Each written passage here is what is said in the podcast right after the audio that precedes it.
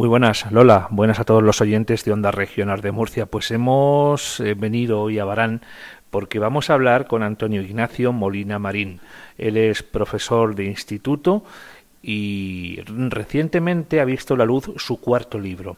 Es un ensayo que bueno es un tanto filosófico este este este trabajo se llama el orden y el caos el monstruo y el héroe y bueno viene a explicar un poco cómo el poder así dice el prólogo define lo correcto encarnándolo con la figura del héroe y cómo aquel que es contrario a las normas que fija el poder es como un monstruo no como un villano. Bueno tenemos que decir que Antonio Ignacio es, eh, como decíamos, profesor de instituto, ha estudiado filología clásica e historia del arte, es doctor en Historia Antigua por la Universidad de Murcia e investigador honorario de la Universidad de Alcalá de Henares. Cuenta además con un máster en estudios bizantinos. Antonio Ignacio, muy buenas. Muy buenas tardes. Bueno, bueno, pues vamos a ver cómo te metes en este fregado, en esta cosa tan filosófica.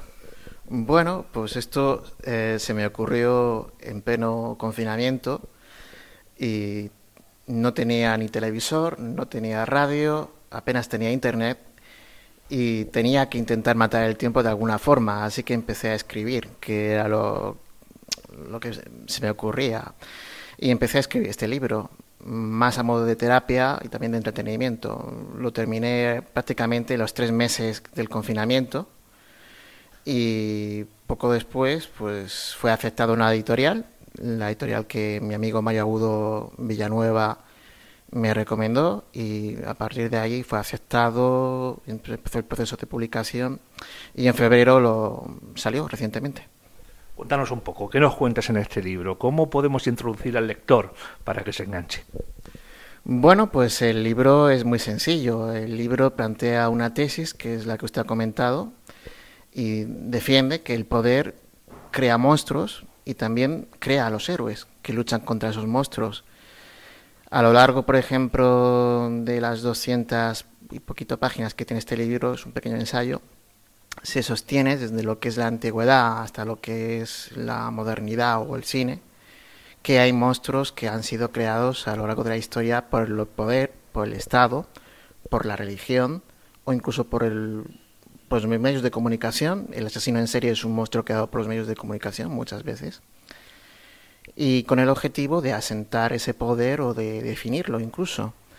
También de asentarlo por la medio de la creación de la figura del héroe, que es la persona que justifica que tengamos a alguien que ejerce ese poder.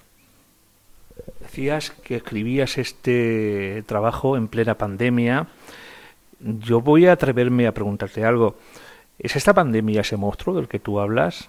¿O es ese poder del que tú hablas? La pandemia es algo real, pero bueno, sí es un monstruo. Eh, también se estudia algo del libro las epidemias o las pandemias como monstruos.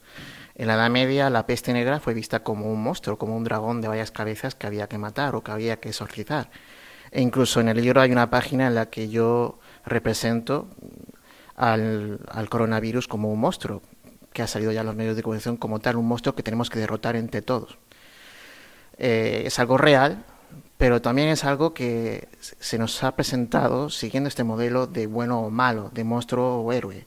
Hay un monstruo, nosotros somos los héroes que luchamos contra él y que queremos que derrotar entre todos, en principio. Antonio Ignacio, hay muchos poderes ocultos o quizá están ahí a la vista y no nos damos cuenta, o lo están haciendo descaradamente como para que eh, todos los demás que están enfrente sean considerados monstruos? Bueno, el poder es algo que hay que definir en dos vertientes, el que tiene la autoridad y aquel que tiene el poder, el que tiene la potestas, como diría el principio latino. Eh, siempre hay alguien, por ejemplo, que en principio lo tiene, que lo ejerce, es una figura clara, y luego hay figuras en la sombra que lo pueden ejercer, como usted ha dicho, en menor o mayor medida. Pero desde el punto de vista de este libro hablamos de gente que no está en la sombra, de gente que son figuras públicas y que señalan con el dedo a aquellos que los desafían y todos aquellos que los desafían son vistos como figuras monstruosas, como pura alteridad. como lo contrario al héroe que todos queremos ser o nos definen como el modelo que deberíamos ser. Este, como decíamos, es tu cuarto trabajo o le preceden otros tres eh, dirigidos al mundo universitario principalmente. Cuéntanos un poco de ellos. Pues el primero fue mm, la publicación de una parte de mi tesis. Eh, fue un estudio de la geografía antigua, desde Homero hasta Cosmas Indicopreustes. Y bueno, fue mi primer libro, con sus deficiencias, con todo lo que es lo primero nunca sale muy bien. Pero es algo de lo que me siento orgulloso porque hasta ahora, que yo sepa, es el único libro que ha estudiado en su totalidad todo el pensamiento geográfico antiguo. El segundo fue un ensayo dedicado a, mi gran especialidad, a mi gran hobby, que es Alejandro de Macedonia, y que se estudiaba su deificación, su apoteosis, su adoración como, como Dios viviente. Y el tercero fue algo que salió hace relativamente poco, en el 2018, es un compendio bibliográfico con todo lo que se ha escrito sobre la figura de Alejandro de Macedonia, en todos los idiomas que, encontré, todos los idiomas que yo pude leer. Y realmente fue algo que le dediqué seis, siete años de mi vida y podría seguir haciéndolo porque es inabarcable.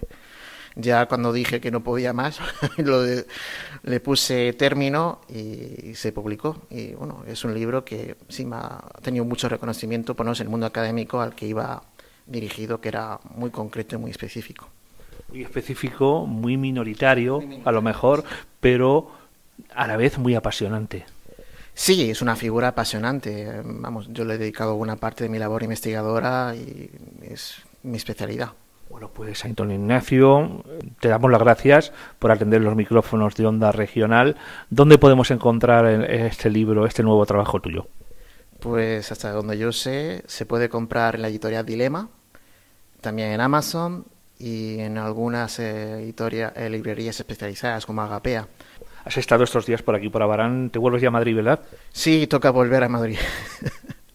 que es donde trabajas, además. Es donde trabajo y donde resido la mayor parte del año, pero Murcia siempre queda en el corazón y siempre está ahí presente. Pues muchísimas gracias por atender los micrófonos de Onda Regional. Volvemos a decir, volvemos a repetir, es el cuarto libro del abaranero Antonio Ignacio Molina Marín, El orden y el caos, el monstruo y el, héroe, y el héroe. Un trabajo muy, muy recomendable. Muchísimas gracias. A ustedes, muchísimas gracias. Gracias, Lola, compañeros. Un saludo desde Abarán.